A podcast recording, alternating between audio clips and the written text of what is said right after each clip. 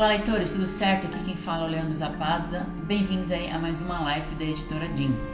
É, hoje nós, nós, vamos conversar com o autor é, Cláudio Magalhães, certo? Ele é um autor aqui da editora.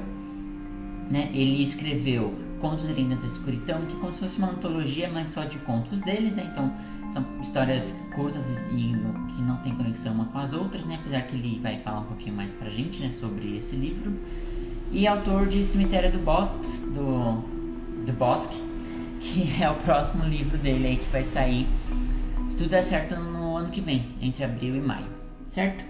Bom, antes da gente de chamar ele, né, eu vou convidar, gostaria de convidá-los, né, a participar da antologia da Guilda dos Caçadores de Recompensas. As inscrições ainda estão abertas, então se você vê o edital, gostou de uma missão, entre em contato com a gente para a gente poder passar para eu poder passar a missão para vocês, né, passar material de apoio e tal, tudo certinho. Certo? Bom, vamos aqui chamar então o Cláudio, né, pra gente poder trocar essa ideia com ele aí nessa, nessa tarde de hoje, nessa noite, né? Só um minutinho aqui, vamos procurá-lo. Ué. Ué, não tá indo, não tá indo.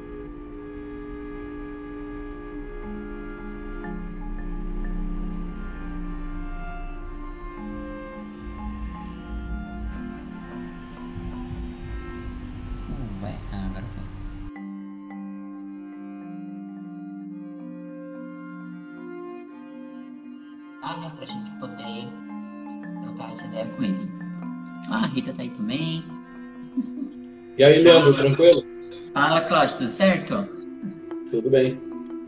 Então tá bom, Cláudio. Então vamos falar um pouquinho aí sobre os seus livros, né? Já fiz a apresentação, né? Falei que você é autor do Contos e Lendas da Escuridão e do Cemitério do Bosque, né? Mas antes de a gente entrar no cemitério, vamos falar um pouquinho sobre ah, Contos e Lendas, né? De onde surgiu as ideias, os contos, tá? Como que você montou aí esse livro? Então, o... eu, eu substituí o... a poesia pelos contos. É, porque o, os contos eram, não eram tão, tão rápidos né, como a poesia e tinha mais conteúdo. Então eu fui uhum. escrevendo um, escrevendo outro, acabei gostando, aí acabaram vindo algumas ideias e eu acabei me adaptando né, a, a, contos. Mas eu acho que só esse, o Contos e Lendas, e mais um, que eu estou escrevendo também, que são algumas ideias que vão aparecendo. Uhum. Mas eu vou. O, o, negócio mesmo é o romance, tipo Cemitério. Apesar que eu tenho outro romance, né? Nos uhum. anos 90, assim, eu tinha, tenho outros livros é, lançados, até pela Escoteta Editora. Mas é um negócio mais poético mesmo. Agora que apareceu esse lance aí do suspense. Entendi. Bom, e o Contos e Lendas, ele é sobre... Ele é um livro de terror, correto? Ou você, considera um, você não considera terror? Eu, eu, ele fica entre aquele terror psicológico. Eu gosto de trabalhar com terror psicológico. Uhum. Se você analisar, não sei se você leu. li. eu, li eu li todos eles. É, não só leu, como me puxou a orelha também, né? É, tem um, um dos que eu gosto, tem dois assim que eu considero muito legal, que é o, o Amor de Suzane. Eu gosto bastante, não sei porquê, mas gosto. E tem o Trem. O Trem é aquela coisa psicológica. Na verdade, o Trem é uma história até meio que real, viu?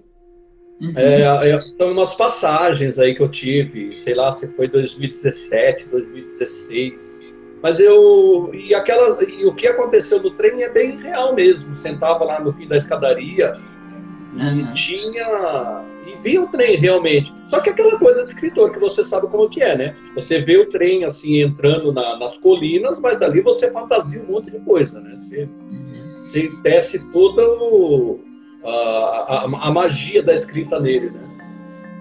Entendi. Bom, é, fala um pouquinho pra gente então aí sobre a, o cemitério do bosque, né? Da onde surgiu a ideia, é, como você começou a escrever. O cemitério, ele na verdade, é, só, só um adendo, né? Porque você esses dias me perguntou, né? Você planejou? não, não planejei. Eu não planejei porque eu passei por uma situação, pô, a gente trabalhou junto na Sabesp, né? Sim. E depois de quase 15 anos eu fui mandado embora. Todo mundo sabe por quê, os motivos. E em algum momento da minha vida eu fiquei meio depressivo dentro de casa, não queria sair. Eu falei assim, porra, eu preciso fazer alguma coisa. E eu e algo me falou, inclusive tem uma passagem do Contos, do Contos e Lendas que fala assim, né? Você precisa fazer alguma coisa. O que, que eu sei fazer? Eu sei escrever. E aí eu comecei a perceber que os personagens que eu estava criando estavam me ajudando. E, e aí a história mesmo do cemitério, ela surgiu acho que do quinto ou quarto capítulo em diante. Eu não tinha nada, eu comecei a escrever, escrever, escrever. Mas a, a ideia mesmo do Apocalipse começou uhum. só depois do capítulo 4, 5, que eu comecei a ter ideia do que poderia chegar. Uhum. Mas ele surgiu exatamente para cobrir algo dentro de mim que estava me deixando mal. Então, a partir daí, eu comecei a escrever, criei meus personagens, que eu acho ótimo para quem entra em uhum. depressão, criar personagens. Sim. E, e foi isso. Aí as, as histórias foram desenvolvendo, é, passagens foram desenvolvendo, aí eu tentei encaixar algumas passagens em algumas situações. Foi isso. Entendi. Bom, é, e suas inspirações, né? Quais são os autores que te inspiram a escrever? Ou você não, não, não tem essa. Ou um autor assim que você admira? É, eu. Eu gosto muito de. Sou suspeito de, de falar de Edgar Allan Poe. Uhum. adoro Edgar Allan Poe. E gosto muito do Paulo Coelho. Uhum. Nos anos 80, eu tive muita inspiração. que Para mim, o Paulo Coelho, na época, era um grande escritor. Depois você vai percebendo que uhum. pode ser charlatão, coisa parecida. Mas a, a, aquilo que ele escrevia, para mim, era interessante. Hoje ainda é interessante.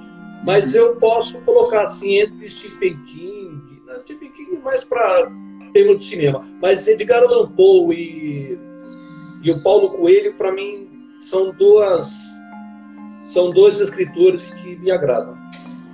Entendi. E além de escritores, né, que, o que mais te inspira a escrever, né? A música é algo forte dentro de mim. Eu fui fazer jornalismo por causa da música. Eu sempre tive esse, esse negócio de música mesmo. E tem tudo a ver, né? Se você pegar os grandes poetas do rock, Bob Dylan, etc., uhum. só para citar um, eram poetas fantásticos, né? eram músicos, né? Eu acho que a música está dentro, tá dentro de mim.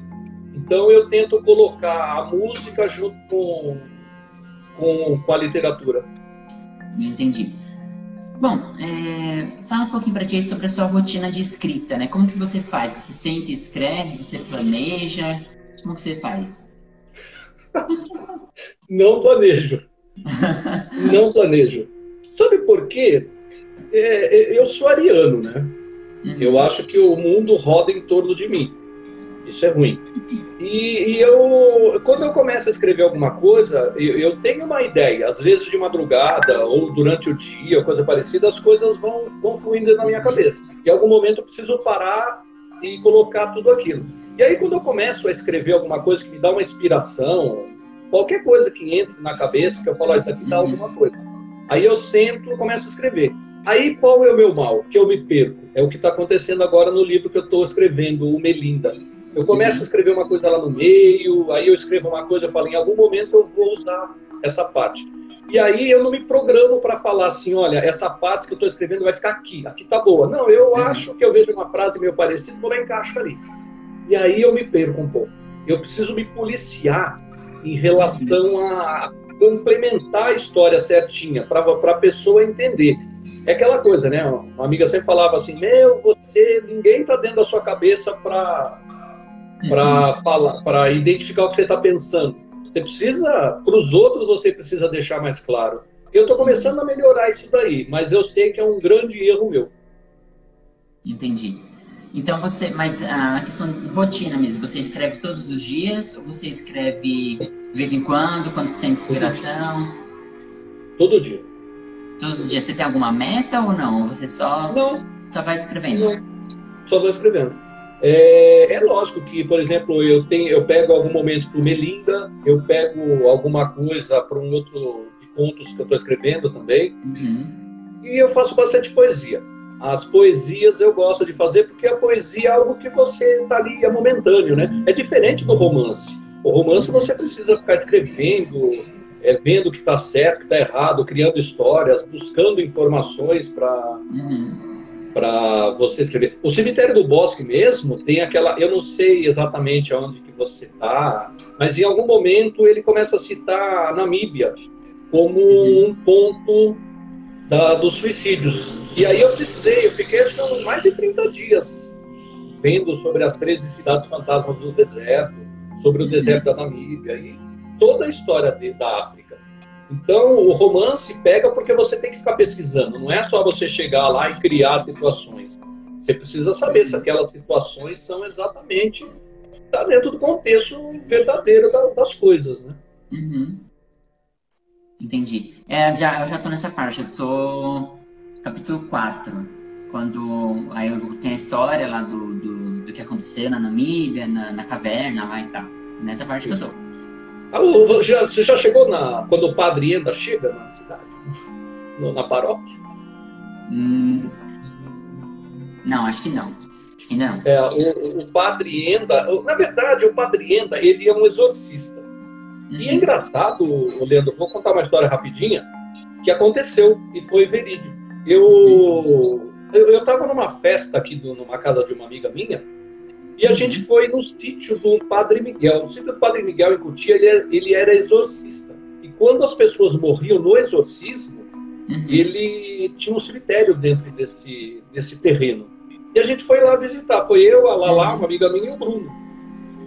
E, e aconteceram algumas coisas estranhas, porque uh, foi numa sexta-feira santa.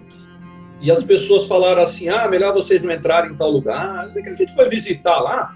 E, e um cachorro ficou na, na, entrada, não deixou a gente a gente passar daquele portão, então eu viemos embora. E de madrugada eu namorava com uma menina e ela tinha me bloqueado.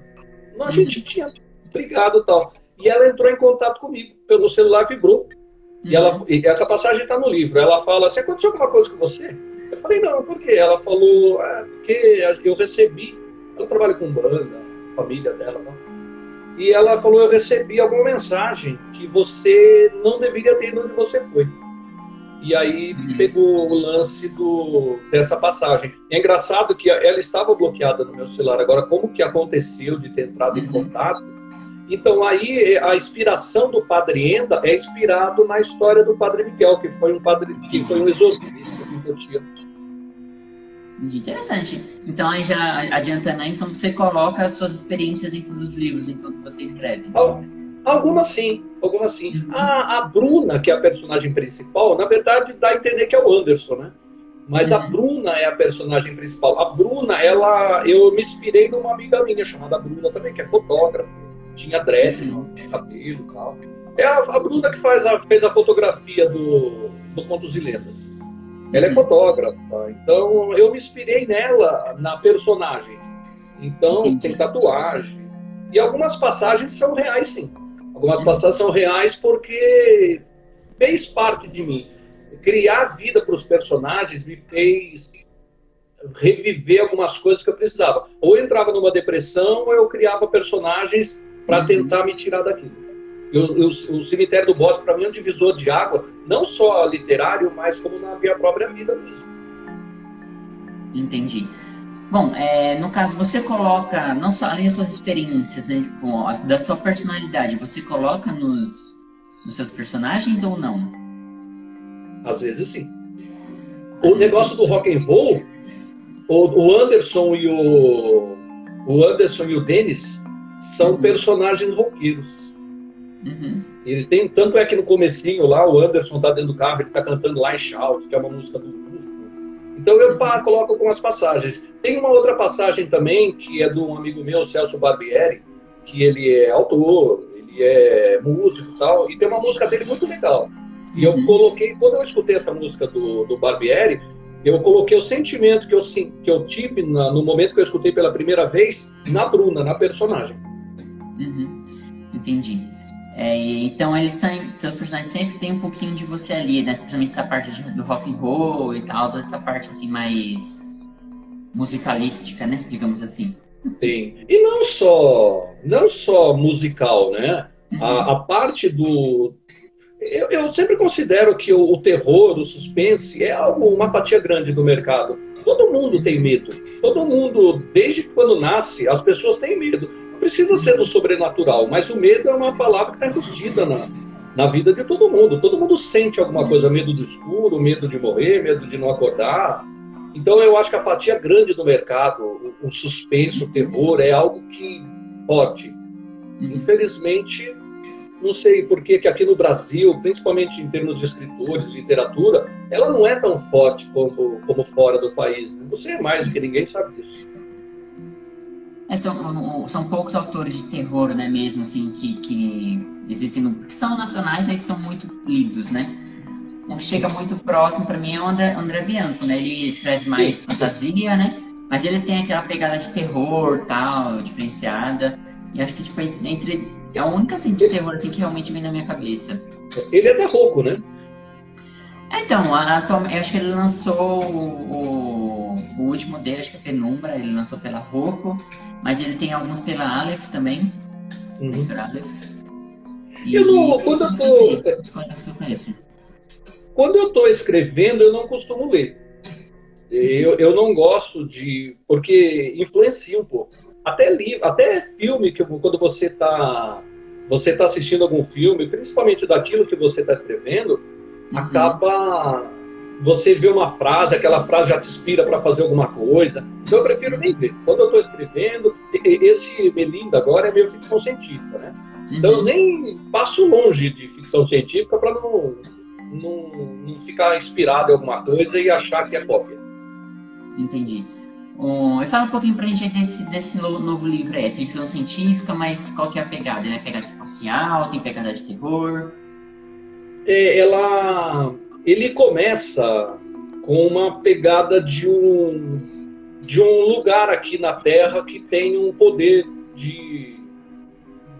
Tem, tem, tem algum, algum fator num lugar, numa das montanhas, que ele recebe alguma energia de outro planeta. Esse planeta chama Melinda que é o nome da personagem principal também. E até ela explica, né? Meu nome é Melinda exatamente por causa do planeta tal. E nos anos 50, uma, um grupo de pessoas teve um contato ali e criaram uma cidade.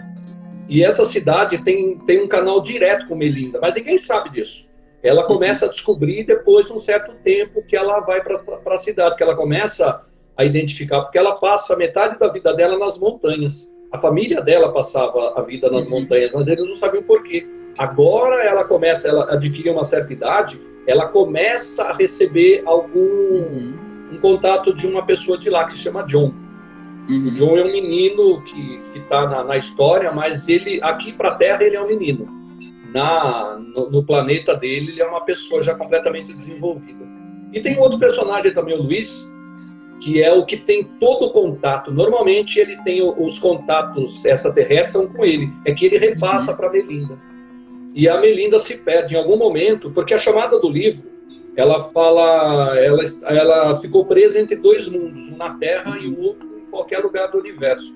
Então, em algum momento ela vai, ela vai sair de Melinda, ela vai tentar conhecer os mistérios do espaço. E aí é uma hora que ela se perde. E aí vai ter aquela o lance, né, do, do Luiz, do John, tentar encontrar Melinda. Interessante. É um negócio mais espacial dessa forma. Tem previsão para terminar esse livro aí ou não? Não faz ideia.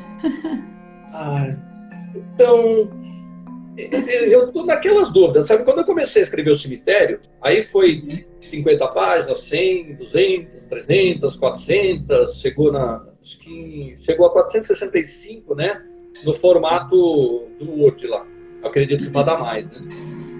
E aí eu comecei, quando eu comecei a procurar editora, aí todo mundo falava, você não divide, você não divide. Tanto é que a Madras queria fazer uma trilogia, mas eu não quis. Uhum. Aí eu falei, meu, não sei se vale a pena escrever livro tão grande, porque acaba saindo caro, se você for lançar independente, ou se você for pegar uma editora, eles querem mexer. Uhum. E aí eu, eu fiquei meio na dúvida, não sei se eu faço coisas grandes ou não, mas eu vou estar escrevendo. No momento que está surgindo as ideias, eu calculo que vai dar umas 300 páginas, 350. Então ela está com cento e poucas. Acho que eu estou mais ou menos um terço do livro. A não ser que apareçam mais ideias, né? É. E aí você vai escrevendo. É, por, é por isso que serve, por isso que eu gosto de planejar, né? Eu planejo a história lá e tal. Aí se eu vejo que surge uma ideia nova, eu marco para um, um, livro novo ou uma continuação, né? Não sei. Enfim. Então, eu não sei. Meu, de verdade, às vezes eu penso assim, meu, eu não, não, não consigo me planejar. Eu não uhum. consigo porque, para mim, às vezes eu não. Você sabe que eu não gosto nem de mexer nas coisas que eu escrevo. Sim. Quando você começou a fazer correção lá de algumas coisas, você falou, tem que mudar isso. Eu falo, meu, mas ele já está pronto, o que está pronto não se mexe. Então eu tenho umas ideias assim. Entendi. E aí eu, é, e aí eu, eu, eu, sei que eu preciso quebrar esse estigma aí que eu tenho. Uhum. Mas é, eu vou, eu começo a colocar tudo na história só.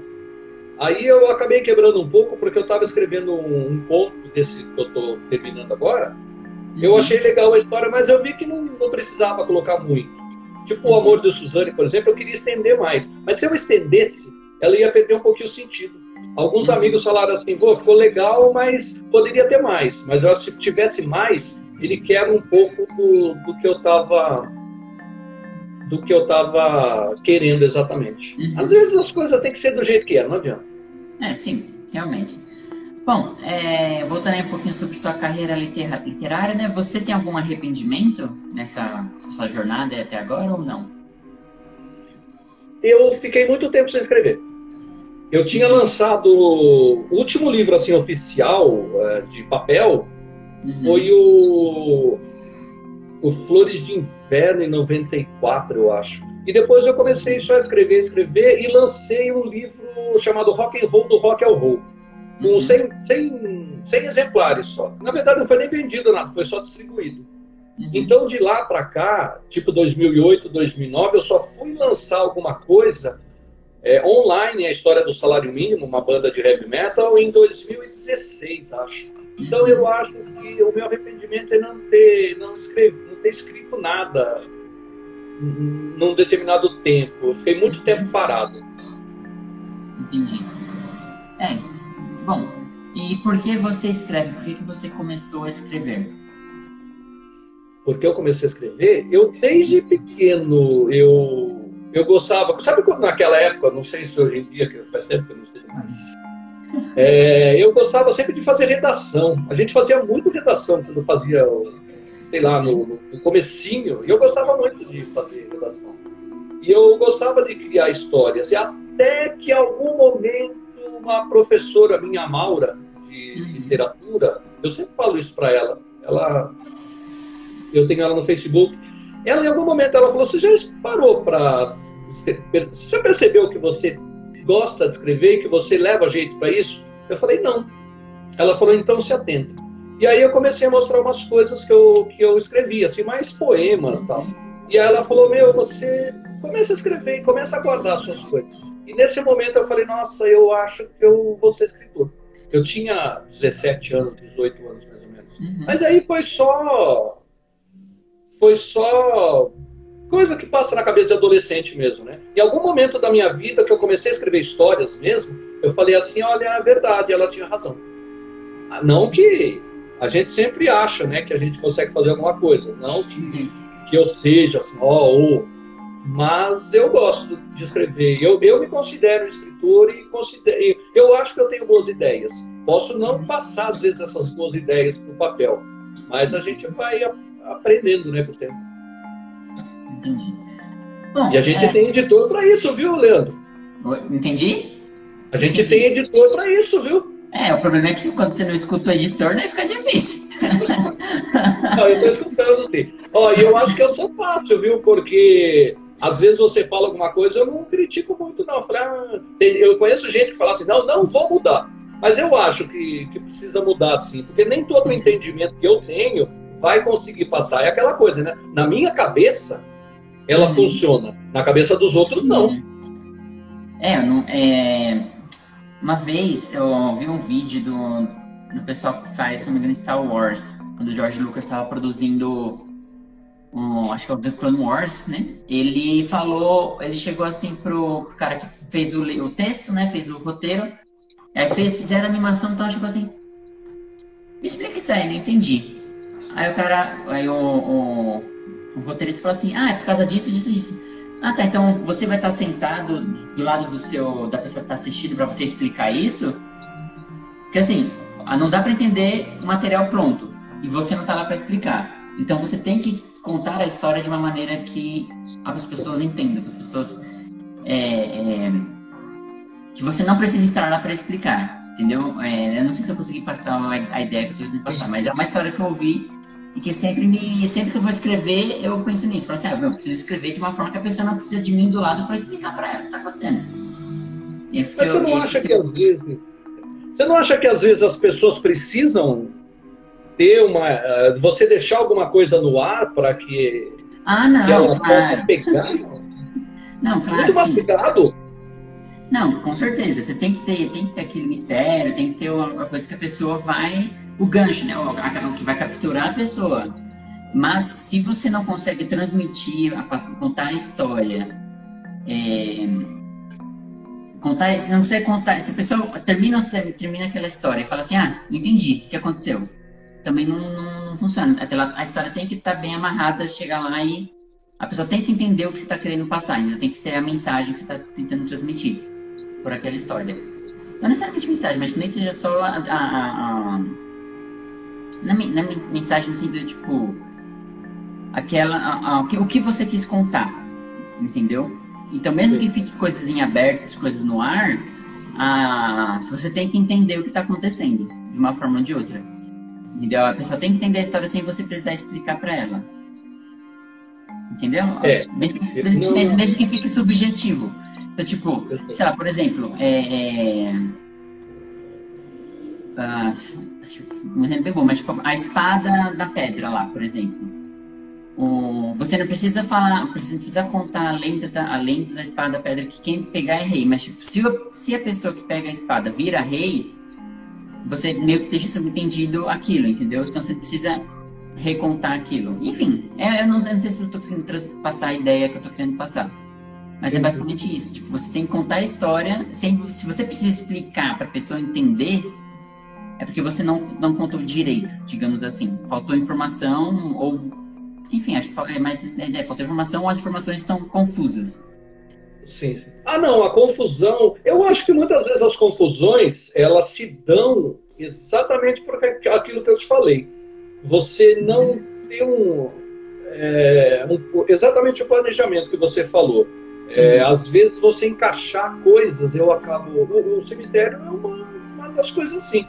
Às vezes eu encaixava, eu falei, nossa, existe uma história legal. Vou contar uma história lá, por exemplo, da montanha, que que ela encontrou um personagem que tomava conta, né, um personagem místico que tomava conta da história, tal. Ele começa a contar uhum. a, a, história da montanha para ela. Mas em algum momento eu estava revendo esses dias, eu falei, nossa, as datas não batem.